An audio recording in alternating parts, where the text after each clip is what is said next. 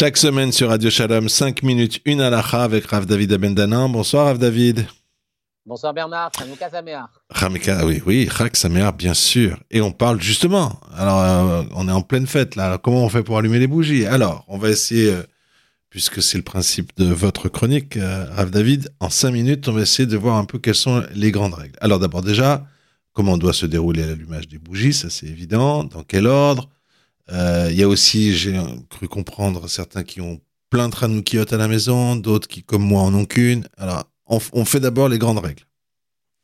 Pour faire les grandes règles, donc l'allumage des bougies, on dispose la Hanoukia, on dispose des bougies sur la Hanoukia de la droite vers la gauche, dans le sens où on écrirait en hébreu, et on les allume de la gauche vers la droite dans le sens où on écrirait en français. Retenir le moyen mémotechnique comme ça, on les dispose comme on écrit en hébreu, on les allume comme on écrit en français.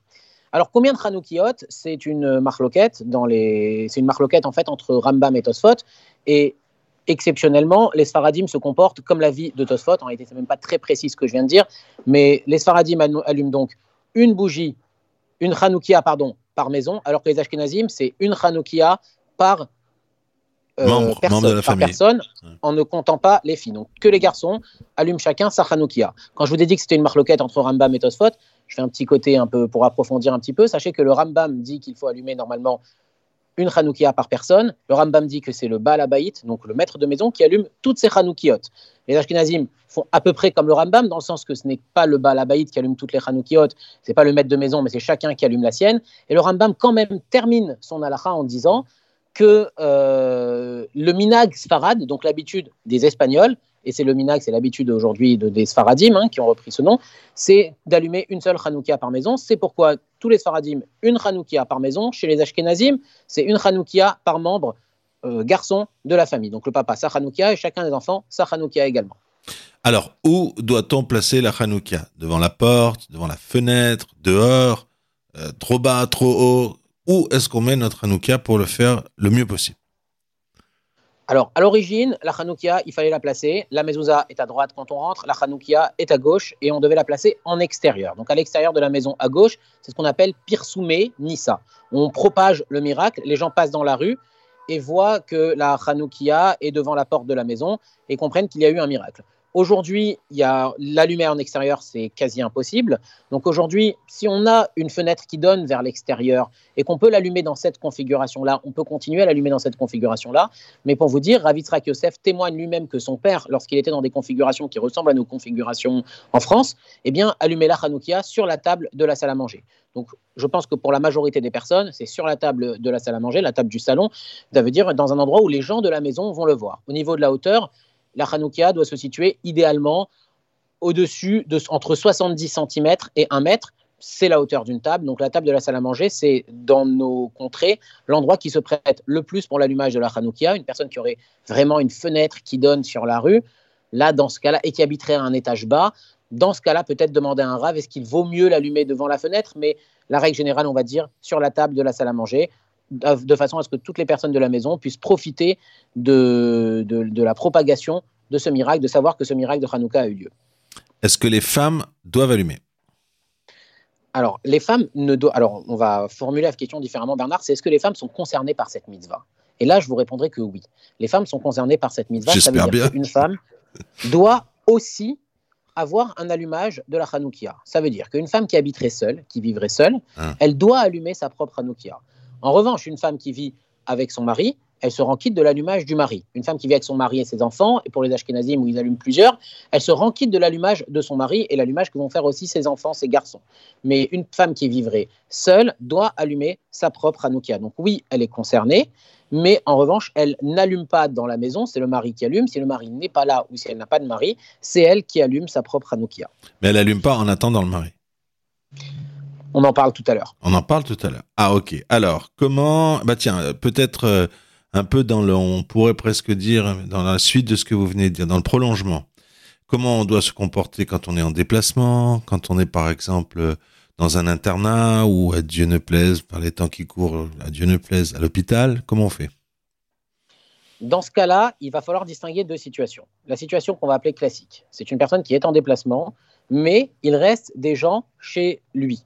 Donc il y a des gens qui sont à la maison, dans son foyer, et qui peuvent allumer la Hanoukia. Dans ce cas-là, la personne qui est en déplacement n'a pas à allumer la Hanoukia. Elle se rend quitte de l'allumage par l'allumage qui a lieu dans son foyer. Donc ça va être le cas par exemple d'un élève qui va être à la yeshiva ou d'un jeune qui va être même dans un internat. Il est dépendant financièrement de ses parents, ce sont ses parents qui le nourrissent. Eh bien on considère que l'allumage qui a lieu dans son foyer, dans sa maison, c'est l'allumage qui le rend quitte. Une personne qui est à l'hôpital aussi, Laura Leno, si là-bas elle ne peut pas allumer puisqu'il y a des problèmes de, de, sécurité, mais que chez elle on allume, elle est quitte par l'allumage qui se fait chez elle. Même si elle n'a pas vu l'allumage, même si elle n'est pas rentrée à la maison, la personne peut se rendre quitte par l'allumage de la Hanoukia qui a lieu chez elle. Alors, on va poser quelques questions comme ça très pratiques. À quelle heure est-ce qu'il faut allumer? Euh, Tous les jours? Le vendredi? Le samedi soir? Si je ne suis pas à la maison au moment d'allumer, comment je fais? Et euh, j'en rajoute une dernière. Dois-je attendre que tous les membres de ma famille soient rentrés? L'allumage de la Hanoukia, on va distinguer deux, périodes. L'idéal, la mitzvah, le mieux, c'est d'allumer dans les 30 premières minutes qui suivent le coucher du soleil. Donc, vous regardez l'heure de sortie de Shabbat approximativement, c'est ces 30, les 30 minutes qui suivent.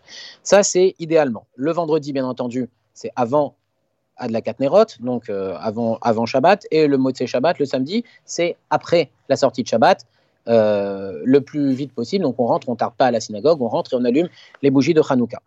Maintenant, quelqu'un qui n'a pas pu allumer dans les 30 premières minutes, Madlik veoler kolalayla. Il peut continuer à allumer tout le reste de la nuit en faisant la bracha. Maintenant, idéalement, vous savez qu'il y a cette notion de pirsoume nissa, de propager le miracle. Donc, il ne faut pas allumer trop tard. Il ne faut pas allumer dans un moment où tout le monde sera en train de dormir à la maison. Maintenant, une personne qui n'est pas chez elle, elle va rentrer extrêmement tard prends l'exemple de quelqu'un qui, va, qui est en voyage ou, ou qui travaille et qui va rentrer à 1h du matin. Est-ce qu'il va allumer à 1h du matin la Hanoukia? Eh bien non. Dans ce cas-là, il pourra nommer quelqu'un chez lui pour allumer. Sa femme, par exemple, ou un de ses enfants qui sont bar mitzvah, pourront allumer la Hanoukia pour lui à la maison et lui-même se rend quitte de l'allumage qui a lieu à la maison. La personne qui allume pour lui étant son chaliard, son envoyé. Et ça peut être son épouse. Donc une femme peut allumer la Hanoukia pour son mari à la maison si celui-ci va rentrer tard et à un horaire où les, enfants ne pourront pas assister à l'allumage. Et enfin, faut-il attendre que tous les membres de la famille soient rentrés? Là, halakha est que non, il n'y a pas besoin. Maintenant, c'est mieux que tout le monde soit là. Mais si pour attendre que tout le monde va rentrer, on va rater cette fameuse demi-heure qui est la demi le temps d'allumage idéal, eh bien on rate pas cette demi-heure, on allume dans la première demi-heure. Si maintenant la demi-heure est de toutes les façons déjà passée et qu'on attend un ou deux membres de la famille qui vont arriver plus tard, eh bien on peut les attendre pour qu'ils puissent participer à l'allumage. Mais s'ils n'ont pas participé, ça ne change rien au niveau de la halakha, ils sont quand même quittes de l'allumage qui a lieu dans leur maison.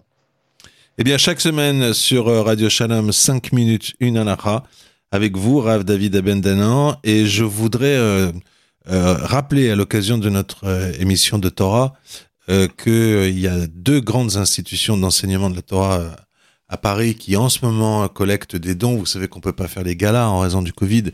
Et donc, ces deux grandes institutions sont d'abord les institutions de Rav Rothenberg, notamment son école, et la yeshiva de la rue Pavée. Donc, moi, je n'ai pas les coordonnées là sous les yeux. Je voudrais simplement demander à toutes et à toutes de vraiment répondre, on va dire, euh, avec euh, le plus de le plus de sourire, de bienveillance possible et éventuellement en faisant un don lorsque, pardon?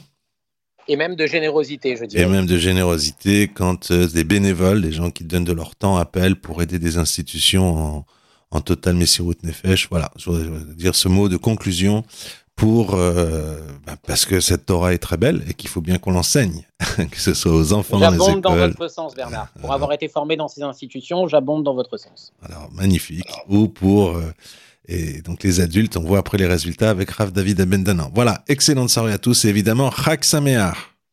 Chanukah Sameach, Koltou. Et on retrouve à présent, d'abord c'est à moi de vous souhaiter Shabbat Shalom, Chag Sameach, euh, toutes les bonnes choses possibles et imaginables euh, en cette fin d'émission et on retrouve tout de suite une histoire pour Shabbat de Raphaël Kleinman.